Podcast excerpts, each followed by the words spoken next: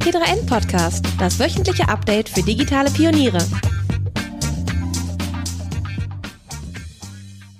Hallo und herzlich willkommen zu einer neuen Folge des T3N Podcasts. Mein Name ist Luca Caracciolo, ich bin Chefredakteur bei T3N und gemeinsam mit Sabrina Schadwinkel, leitende Printredakteurin. Hi Sabrina. Hi. Gemeinsam mit Sabrina wollen wir euch ein wenig die neue Ausgabe vorstellen, die schon Ende August erschienen ist, richtig? Genau, ja. Ende August, also schon seit rund drei Wochen im Handel ähm, und euch kurz vorstellen, was ihr denn da alles für spannende Inhalte findet und natürlich auch, warum wir diesen Schwerpunkt gewählt haben, den wir gewählt haben, nämlich Fun is Business beziehungsweise Good Vibes Only, ein riesengroßes Spaßcover, Sabrina. Und äh, die Idee, die wir dazu hatten, ähm, die kam ja so ein bisschen aus deiner Richtung, äh, weil wir alle so ein bisschen Corona gebeutelt waren und gedacht haben, Mensch, genau. was machen wir denn jetzt für die nächste Ausgabe? Und dann hattest du so einen super Einfall und das haben wir dann durchgezogen. Erzähl doch mal, wie, wie kam das bei dir überhaupt äh, dazu? Bei mir war einfach ganz groß der, der Wunsch, dass man sich einfach auch ein bisschen entspannt und relaxt, ganz ehrlich. Es gibt so viele wichtige Themen, aber nach dieser ganzen Corona-Lockdown-Nummer, was ja auch einfach an der eigenen Psyche nagt, hatte ich einfach so wirklich das Bedürfnis nach Spaß und auch ein bisschen Eskapismus. Und ich habe das auch einfach in meinem Umfeld festgestellt, wenn ich mich mit den Leuten unterhalten habe, dass sie gesagt haben, oh Gott, die ganzen Live-Ticker zu Corona, es ist super wichtig, aber irgendwie, ich brauche mal eine Pause. Und da dachte mhm. ich, eigentlich wäre so ein kurzer Reset für eine Sommerausgabe genau das Richtige. Einfach noch mhm. mal zu schauen, was gibt's noch in der Welt. Mhm. Ja, das war ja auch, also nicht nur, dass man plötzlich im Homeoffice war, das ist jetzt für uns selbst gar nicht so ungewöhnlich. Du arbeitest ja auch, äh, auch vor Corona schon äh, ungefähr die halbe Woche vom Homeoffice aus. Richtig, ähm, wir haben da schon ich, ein bisschen Übung. Ja, genau. Äh, wir alle bei T3N und, und ich mache ja auch regelmäßig einen Tag in der Woche meistens Homeoffice. Ähm, aber so dieses schlagartige, alle ins Homeoffice, nur noch remote, jeden Tag, das ging dann doch schon, also es hat alles gut funktioniert, ne? aber es ging schon auch ein Stück weit an die Substanz. Auf jeden Fall. Und deswegen, ähm, man sagt ja auf Englisch auch so, you can't pour from an empty cup. Also man muss ja auch irgendwelche Ressourcen haben, um weiterzumachen. Und auch wenn man ja. optimistisch in äh, die Zukunft schaut und sagt hier, ich lasse mich nicht unterkriegen, man braucht ja trotzdem immer ein bisschen Treibstoff. Und das wollten wir einfach liefern. Und dann haben wir tatsächlich auch das als, als Basis für unseren Schwerpunkt genommen und gesagt, hey, Spaß ist, ist wichtig, gerade jetzt aber auch grundsätzlich für die Arbeitswelt und haben das dann eben verknüpft äh, zu diesem Schwerpunkt ähm, und haben uns aber halt den aus sehr viel unterschiedlichen Perspektiven äh, genähert. Ähm, unser Autor Jan Vollmer beispielsweise hat sich in seiner Titelgeschichte äh, mit Falco Punch getroffen. Äh, Falco Punch ist einer der reichweitenstärksten deutschen TikToker mit rund acht Millionen Followern. Das war zumindest äh, die letzte Zahl. Ähm, und was der so auf TikTok treibt und grundsätzlich, was TikTok eigentlich für ein krasses Phänomen ist, passt ja auch total gut dazu. Denn TikTok ist ja vor allem eins, Spaß, Spaß und Spaß. Äh, und ich muss gestehen, auch ich bin hin und wieder äh, diesem, dieser App verfallen. Äh, lustigerweise in meinem Umfeld ähm, wird das ganz oft als, äh, ja, das ist ja nur was für, für Kids und ganz junge Menschen, Jugendliche. Ich hätte nicht gedacht, dass, dass da ein Erwachsener da irgendwie Spaß hat. Aber es geht tatsächlich, ich meine, es hängt auch ein bisschen davon ab, was man für einen Humor hat, aber es ist halt auch sehr vielfältig. Es gibt richtigen Trash-Humor, es gibt aber auch richtige witzige Sachen, es gibt irgendwelche Spiele, die die Menschen machen, es gibt Tänze, es gibt äh, so Meme-Zusammenschnitte immer wieder aufs Neue, bis dann eins hervorsticht beispielsweise, was dann besonders witzig ist und dann auch mal an Reichweite gewinnt. Und das Besondere ist ja auch dieser Algorithmus, der äh, der TikTok-Algorithmus, der äh, sehr schnell deine Vorlieben erkennt äh, und dir die entsprechenden Videos anzeigt. Was hast du denn für eine Erfahrung mit TikTok, Sabrina? Ich muss ganz ehrlich sagen, dass ich das jetzt nicht so megamäßig nutze. Also ich ja. habe natürlich hier zur Vorbereitung und auch ähm, als klar war, dass Falco Punch hier der Protagonist unserer Titelgeschichte war, mir das angeschaut und hier und da auch ähm, ja, wie soll ich sagen, ein bisschen gesurft, aber ich habe mir ehrlich gesagt die App deswegen nicht runtergeladen. Also ich bin mhm. da auch so ein bisschen trotz allem skeptisch mit dieser ganzen Datendebatte und ähm, ja. Ja, also man eher sage ich aus beruflicher Neugier, ja. aber so privat ehrlich gesagt nutze ich das eher nicht so, eher mhm. so beobachten. Also ich würde mich jetzt auch nicht als Powernutzer definieren. Aber du schon, ne? Auch mit, mit deinem Sohn, mit, ich sag nur Baby Yoda, oder? Ja, also mein Sohn, das wollte ich gerade sagen, ich selbst bin kein Powernutzer, ich gucke da aber tatsächlich regelmäßig rein. Äh, vor allen Dingen auch, wenn mein Sohn, der elf Jahre alt ist, äh, bei denen gibt es eigentlich nichts anderes mehr. Also ähm, ja gut, also YouTube zieht er sich rein, äh, YouTube Kids, dann irgendwelche Gaming-Streaming-Videos, aber dann kommt auch schon TikTok und äh, der hat dann auch mal mit seinem Freund äh, so ein Baby-Yoda-Video selbst aufgenommen. Auch, und das ist ja das Interessante, also da, da gibt es so eine Meme- und, und Remix-Kultur bei TikTok.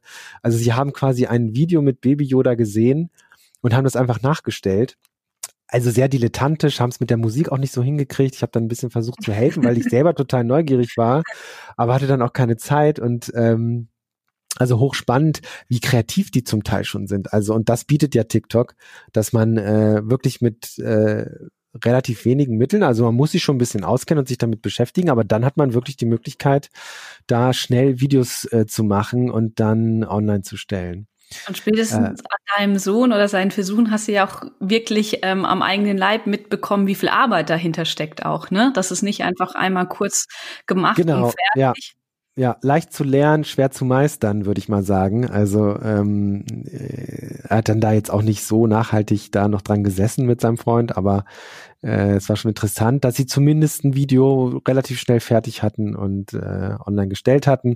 Wenn es dann wirklich gut machen willst, dann kostet es natürlich auch entsprechend Zeit. Und das ist ja das Interessante, was der Falco Punch auch erzählt in, in der Titelgeschichte, dass er da, also er hat wohl noch einen normalen Job, ähm, aber dass er mindestens genauso viel Zeit wie für seinen regulären Job äh, in TikTok steckt, um diese, um diese Reichweiten auch zu erzielen. Ja, diese also Schnitte, also, ne? Dass er in dem einen Moment trägt er irgendwas ja. und dann im nächsten wieder ein Hemd und mhm. das ist ja immer sehr aufwendig. Mhm. Auch kann man sich schon vorstellen, dass da ja. einige Arbeit ja. Man, ja, man sieht ja auch an den aktuellen politischen Auseinandersetzungen um die Plattform, ähm, wie wichtig diese Plattform mittlerweile geworden ist äh, und wie wichtig auch diese Spaßkultur und, und Humor fürs Internet schon immer gewesen ist. Und jetzt aber auch die großen Plattformen das immer mehr bemerken. Einmal sieht man solche äh, neueren Plattformen wie TikTok, aber auch sozusagen sämtliche großen äh, Tech-Player, Amazon, Microsoft, Google, äh, und selbst Apple beginnen äh, sozusagen Entertainment immer größer zu schreiben, haben eigentlich fast alle äh, auch Ambitionen in Richtung Gaming was zu machen. Also Google mit, mit Stadia, also diesem Cloud-Gaming-Dienst. Äh, Amazon hat schon lange Twitch unter seine Fittich, hat eigene Spielstudios. Ähm, Microsoft hat mit der Xbox ja auch schon sehr, sehr lange Erfahrung mit Gaming. Und ähm, selbst Apple, die jetzt selbst keine Spiele herstellen, aber mit dem im iOS äh, Store, also im App Store quasi auch eine Spiele-Flatrate anbieten. Also Entertainment ist ein harter Business-Faktor auch geworden. Auf jeden Fall. Und man merkt ja auch, dass viele Marken das für sich entdecken. Wenn man jetzt hier Stichwort die ganzen Augmented Reality Filter die äh, einzelne Unternehmen nutzen und auch um ihre ganze Produkte an Mann und Frau zu bringen. Ne? Wenn ich da nur an so Dr. Oetker denke, an hier, welche Pizza bist du? Mhm. Ähm, es wird ja auch echt immer sehr schnell, sehr geschickt genutzt, um hier den Konsum weiter anzuführen. Ja und, ja, und diese Werbeform, die, die, also gerade jetzt beispielsweise diese AR-Filter ist ja eine hochinteressante Werbeform, wenn man bedenkt, dass äh, Nutzer diese äh, AR-Filter verwenden. Äh, was weiß ich, äh, gibt ja verschiedene Marken, die das gemacht haben und man irgendwie was Lustiges draus macht, ein kurzes kleines Video mit so einem Filter, mit so einem Markenfilter äh, und man das aber sozusagen selbstständig weiterreicht und verbreitet. Und das ist natürlich unheimlich wertvoll für Marken, wenn man eine Werbeform schafft, die sich sozusagen von selbst verbreitet, ja, weil die Nutzer Interesse daran haben, von sich aus, also quasi intrinsisch motiviert sind, äh, diese lustigen AR-Filter-Videos weiterzuleiten. Genau, das geht ja schon so weit, dass ja manche auch rein aus dem Bauen dieser ähm, AR-Filter schon Business gemacht haben, ne? Dass das irgendwie hier ich, gibt's jemand, der da auch so Sets anbietet und also dass das selbst dieses Erstellen schon ein Geschäftsfaktor ist, ist ja, ja. auch ganz interessant. Genau, all das fassen wir in unserer Titelgeschichte zusammen. Wir haben uns dem Thema, äh, wie gesagt, auch aus unterschiedlichen Perspektiven genähert, auch welchen Stellenwert Spaß für Arbeit hat und haben da drei Experten interviewt in so Kurzinterviews. Ich will hier nur eins zitieren, also einmal einen Neurologen, einen Gamification-Experten und eine Philosophin und ich will kurz nochmal äh, den Gamification-Experten zitieren, der gesagt hat, Menschen, die spielen, suchen ständig nach Lösungen und verbessern sich auch. Ähm, und das finde ich halt schon interessant. Also diese Haltung, die man einnimmt, wenn man Spiele spielt, das muss jetzt nicht nur Videospiele sein, aber so eine spielerische Haltung grundsätzlich ist ja auch für den Arbeitskontext hochinteressant, weil man sich dann in so eine Lage versetzt, Dinge einfach mal auszuprobieren. Und das ist ja immer so der, der, die Basis des Spielerischen. Das Spiel liefert ja einen Rahmen, in dem man Dinge ausprobiert, die man jetzt vielleicht nicht eins zu eins äh, im realen Leben ausprobieren würde. Und so eine spielerische Haltung äh, kann aber wirklich sehr gesund sein ähm, um nicht zu sehr mit Scheuklappen äh, durch die Gegend zu laufen und auch im Arbeitszusammenhang mal einfach, sei es ein neuer Prozess äh, oder auch sonst was, einfach mal was auszuprobieren. Das fand ich ganz interessant. Behaltet auch in Zeiten von New Work und New Normal die Kontrolle mit Claudia, Europas führender Business Cloud Telefonanlage von Enphone. Claudia ist die clevere Lösung für moderne Cloud Business Kommunikation in eurem Unternehmen. Kostensparend, kompatibel und auch in Zeiten von Homeoffice extrem zuverlässig. So seid ihr etwa mit der praktischen Erweiterung Envoice for MS Teams auch innerhalb der Microsoft Teams Software ganz normal unter eurer gewohnten Rufnummer erreichbar. Macht jetzt das Beste aus New Normal auf enphone.com. Es gibt ja nicht umsonst so Sprüche wie auch spiel dich mal frei und so, ne? Also. Ja. Und selbst Schiller sagte, glaube ich, was Schiller? Nur ist der Mensch wirklich frei. Es gibt da so ein paar schöne Zitate zumindest. Genau. Und ähm, was sich ja auch gezeigt hat, sei es beim Spielen, bei allem, wie auch bei der Titelgeschichte, bei Instagram, TikTok etc., dass es ja auch wirklich um Aufmerksamkeit geht. Ne? Das muss man ja auch nochmal erwähnen. Nicht nur um Likes und Reichweite, sondern der große Kampf geht ja um die Aufmerksamkeit. Selbst beim Spielen, ne? Wem, welchem Spiel gebe ich denn meine Aufmerksamkeit und meine Zeit? Ja. Ja, der Netflix-Chef hat letztes Jahr so schön gesagt, äh, nicht Amazon Prime ist unser höchster oder härtester Konkurrent, sondern äh, Fortnite, ähm, weil es am Ende gar nicht so die große Rolle spielt, ob ähm, das jetzt ein Spiel ist, also ein Videospiel, ein Online-Videospiel wie Fortnite oder eine Streaming-Plattform wie Netflix. Ähm, die Menschen haben einfach begrenzt Zeit, ja, also sie arbeiten in der Regel, keine Ahnung, fünf, sechs, sieben, acht Stunden dann ist Familienleben bei vielen auch angesagt und dann ist Entspannung und das sind dann vielleicht, also wenn ich so an meinen ein, ein zwei Stunden, die man abends noch hat, denke, dann passt da halt nicht alles rein, sondern äh, dann guckt man entweder Netflix oder man spielt etwas oder man macht noch was anderes, aber äh, das ist halt der große, der große Wettbewerb aktuell. Ähm, wer setzt sich mit seinem Vergnügungsangebot im Netz am besten durch? Genau, und gerade ähm, Vergnügungsangebot, wir haben ja da auch eine große Geschichte gemacht. Äh, da kannst du noch mal einsteigen, Luca, oder? Genau. Show must go online ging ja auch schon eine, um Fortnite etc. Meine Lieblingsüberschrift der Ausgabe kam, glaube ich, auch von dir. Lob, Lob, Lob für mich online. schön.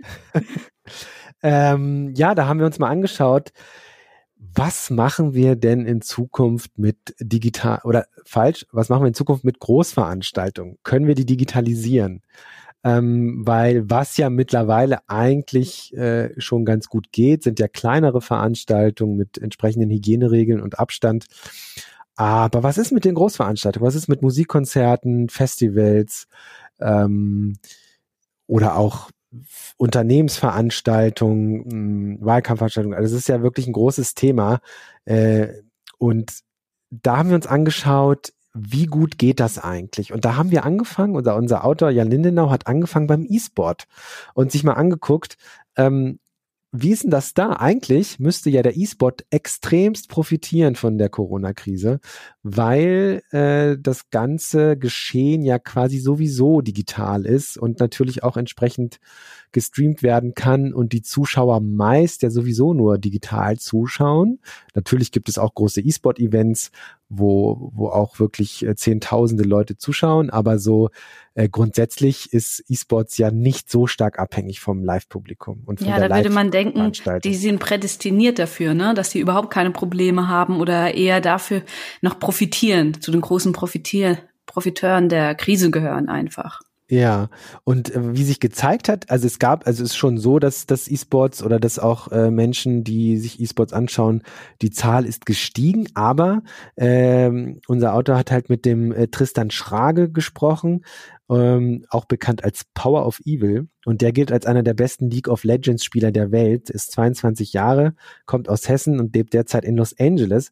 Und der hat gesagt, interessanterweise, äh, er performt besser, wenn er vor Zuschauern spielt dann bekommt er den Hype, vor Ort auch wirklich viel, viel besser mit.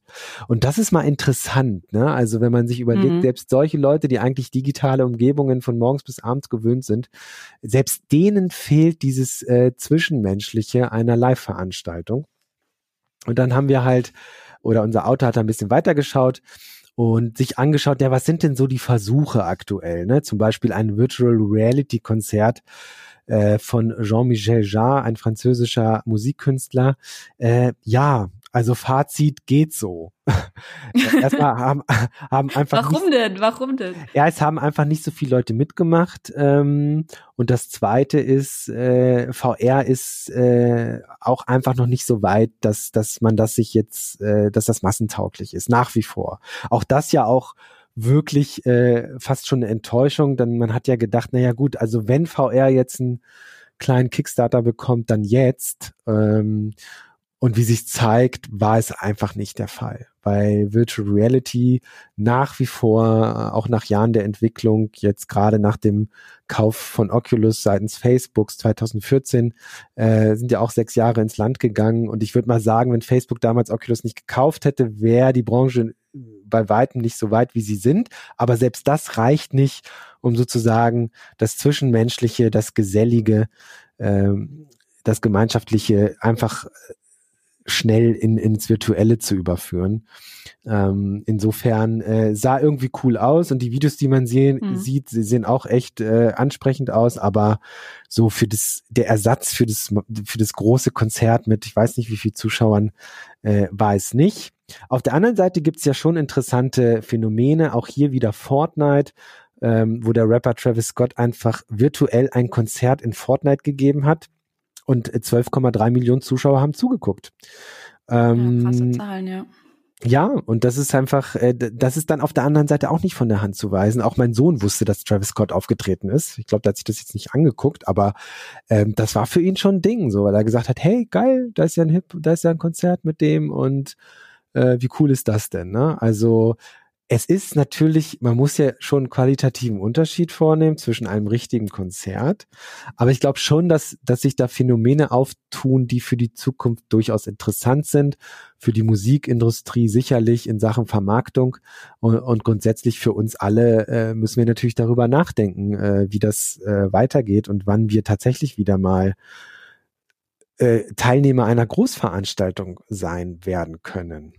Ja, man sieht ja jetzt selbst aktuell ne, mit Fußballspielen und sowas nur begrenzte Zahlen und das Massenerlebnis, so Eintauchen in der Masse ist da halt auch immer noch nicht gegeben. Das wird immer noch ein großer Knackpunkt bleiben. Ne? Ja, jetzt gerade er hat, er hat ja die ähm, neue Fußballsaison angefangen. Ich habe das gar nicht so mitbekommen, aber ich habe gehört, ich glaube bei dem Spiel Dortmund gegen Gladbach waren 10.000 Zuschauer zugelassen, vermutlich mit extrem viel Abstand. Ja, und Fangesänge und sowas, ne, geht wahrscheinlich auch nur so, wenn man sich anguckt, dass hier die Corona-Verbreitung gerade bei Gottesdiensten oder sonstigen Chorveranstaltungen mhm. groß war. Das wird weiter ein Thema ja. bleiben. Ja. Mal ja, gucken, also, was VR dann doch noch alles leisten kann. Ja, die Geschichte ist auch noch nicht zu Ende erzählt, die VR-Geschichte. Und nach wie vor muss man sagen, im Vergleich zu den, zu Ende der 90er, als der gro erste große VR-Hype äh, aufkam, ist das qualitativ schon was ganz anderes, was wir heute in VR erleben können. Aber man braucht halt, um wirklich, wirklich gute VR zu haben, braucht man wirklich nach wie vor einen guten, sehr guten äh, PC.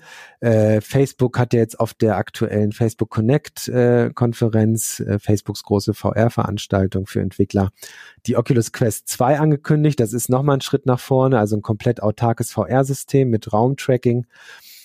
Und wer weiß, also wenn die weiterhin so investieren, äh, ist halt, das ist die große Frage, ob Facebook nicht irgendwann sagt, oh Leute, wir haben jetzt Milliarden reingesteckt, irgendwie wollen es die Leute nicht, äh, dann lassen wir es halt. Ja, Kann für den Konsumenten immer noch teuer einfach, ne? Muss man ja auch. Ja, genau. Also die wird auch erstmal nur in die USA kommen und die günstige Variante 350 Dollar kosten, die Variante mit mehr Speicher 450 Dollar.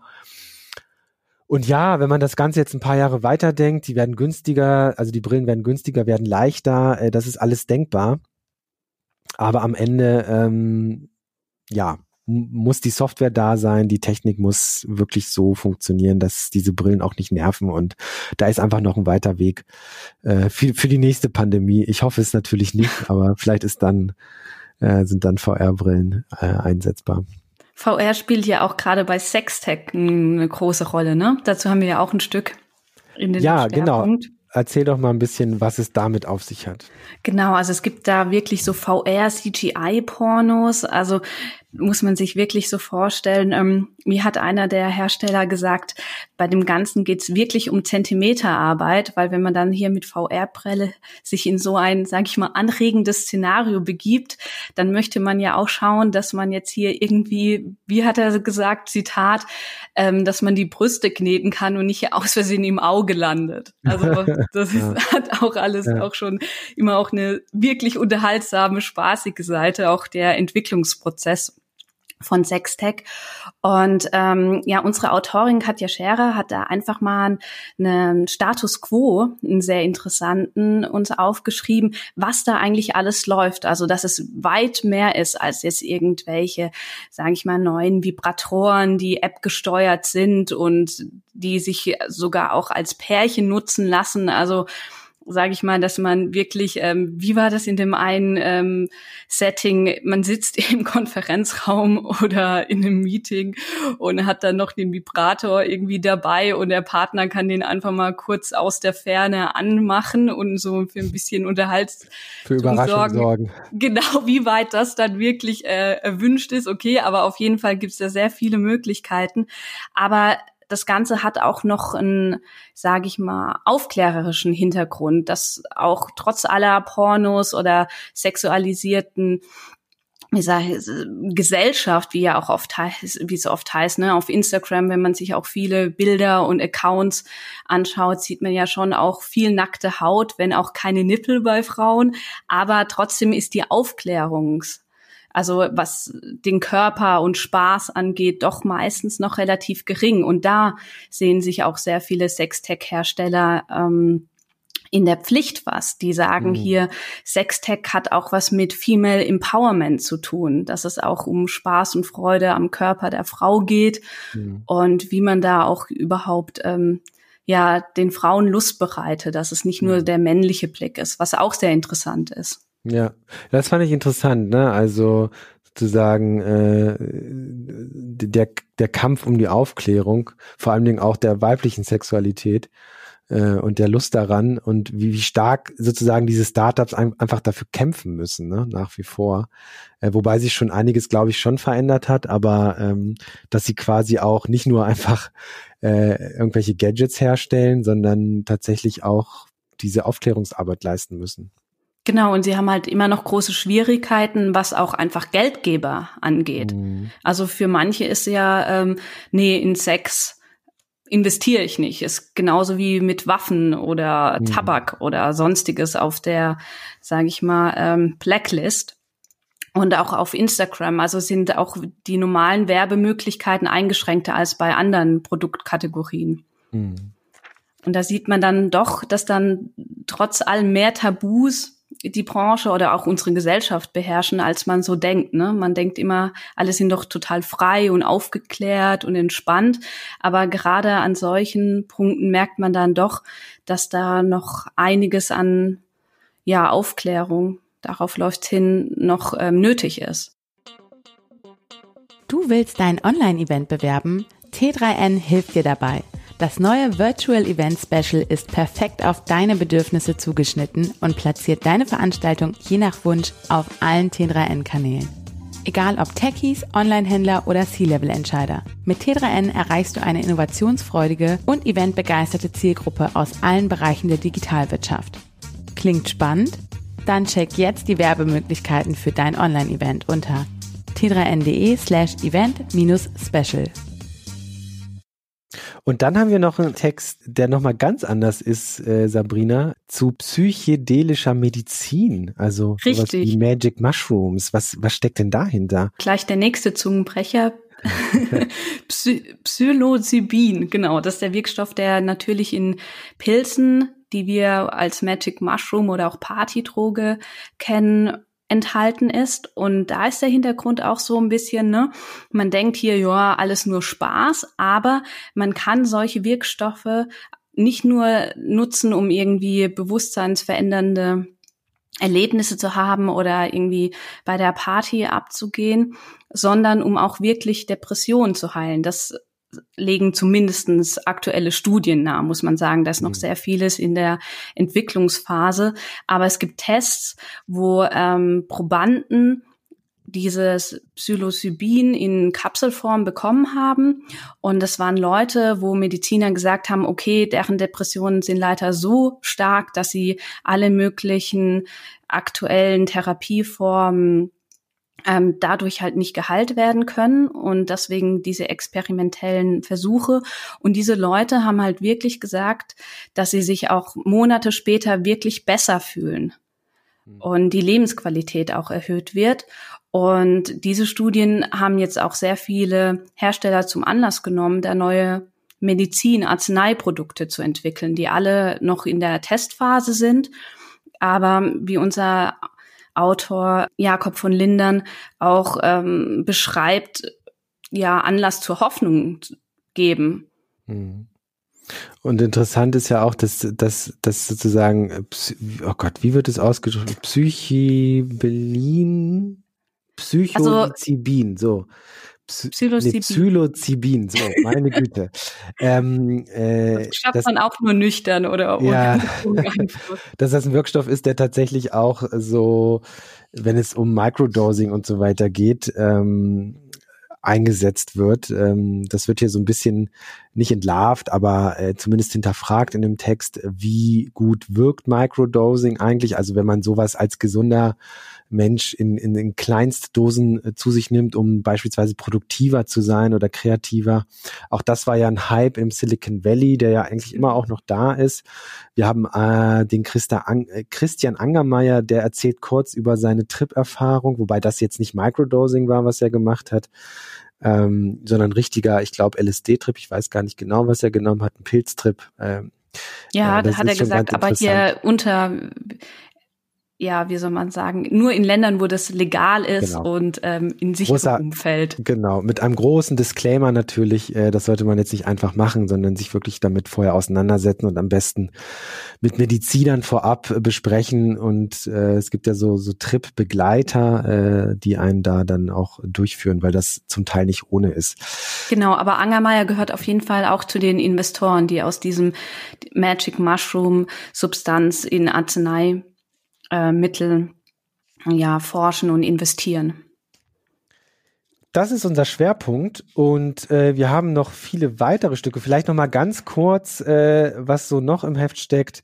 Ähm, ich habe mit Richard David Precht ähm, ein Interview geführt zu seinem neuen Buch. Äh, das heißt äh, Künstliche Intelligenz und der Sinn des Lebens. Und mich hat interessiert, was Precht vor allen Dingen nicht zu der Technik, weil dazu ist er jetzt nicht unbedingt qualifiziert, weil er eben Philosoph ist, sondern eher zu den ganzen ethischen Dimensionen von künstlicher Intelligenz zu sagen hat. Äh, und das war ganz interessant. Er hat auf jeden Fall ein paar interessante Aspekte genannt.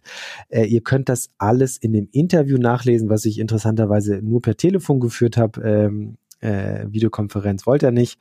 Ähm, aber das Telefonat war sehr, sehr angenehm. Und er hat überpünktlich angerufen, zwei Minuten vor der Zeit. Das war ganz äh, interessant. Jetzt habe ich jedenfalls seine Nummer. Was hast du damit vor, ist dann eher die Frage. Ach, wer weiß, wer weiß. Vielleicht frage ich ihn noch mal wegen Podcast an oder so. Und Sabrina, du hast noch mal was zu einem Food Accelerator, Food Tech äh, ähm, Kitchen Town äh, gemacht. Genau, in Berlin, richtig.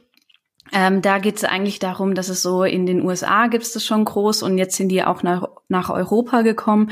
Da geht es darum, ähm, ja, die europäische Food-Landschaft ein bisschen aufzuwecken, sage ich mal. Und man merkt dann auch, dass da auch immer mehr Tech ins Spiel kommt. Also gerade Robotics. Zum Beispiel gibt es ein ähm, Start-up, das dort auch die Örtlichkeiten nutzt. Also man muss sich das so vorstellen dort, dass es ein Coworking Space und Konferenzraum, aber es gibt auch eine riesige Industrieküche, was natürlich dann äh, ganz neue Möglichkeiten Gründern auch ermöglicht, ihre Produkte zu entwickeln und zu testen.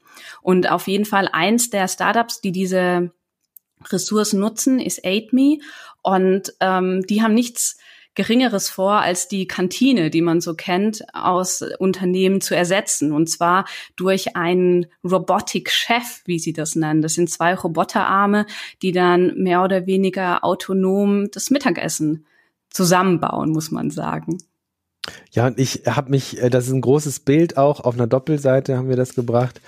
Ähm, ich musste mich sofort an das, äh, an Star Trek, äh, ich musste sofort an Star Trek denken. Äh, da gibt's ja den Replikator und da geht man einfach hin und das sieht auch so spacig und, und techy aus, dieses, dieses Gerät, ähm, jetzt von 8Me. Und ich musste sofort eben an diesen Replikator denken, wo man sich einfach hinstellt und sagt, ich möchte jetzt gerne das und das essen und das und das trinken und dann ist es auf Knopfdruck dann da. So funktioniert dieses Gerät natürlich noch nicht. Nee, kann man nicht sagen. Also Bowls. ja. Ich glaube, es war 200 Gerichte pro Stunde, ja. also soll schon leistungsstark sein, aber das äh, Angebot, das Food-Angebot ist noch hm. eingeschränkt. Ja, aber wer weiß, wenn man da 20 Jahre weiterdenkt, wer weiß, wer weiß, ob man sowas vielleicht dann doch in genau, der Firma Genau, zumindest kriegt. mal ein erster Schritt. Also kann man gespannt sein. Ich glaube, das war jetzt im vierten Quartal. Wollen Sie es wirklich jetzt testen, mhm. wie da so das Feedback auf dem Markt dann ist, ob Leute ja. das wollen? Ja. Ja, ähm, das war's soweit. Also natürlich viele, viele weitere Themen ähm, du hast noch mit dem Marc Vielmann gesprochen, Sabrina. Das Interview könnt ihr dann da nachlesen. Also was will Vielmann eigentlich äh, oder warum Vielmann in Datenbrillen und AR investiert, also in Tech. Wir haben genau. Über de, ja, den KI-Standort in Deutschland. Ähm, zu Corona und Homeoffice und natürlich wieder viele, viele äh, Fachartikel aus den Bereichen Marketing, E-Commerce, Software und Infrastruktur und Entwicklung und Design. So, ich glaube, das war ein ganz guter Abriss. Ähm, wenn ihr Interesse habt, dieses Magazin zu kaufen oder es gleich zu abonnieren, dann macht das gerne unter t3n.de slash Magazin. Da könnt ihr ein Abo abschließen oder noch besser, ihr schaut euch unser Pro-Angebot an. Da gibt es die digitale Ausgabe dazu und noch vieles, vieles mehr. Wir würden uns freuen, ähm, wenn ihr das tut und ansonsten wünsche ich euch eine gute Woche. Bis dahin. Tschüss. Ciao.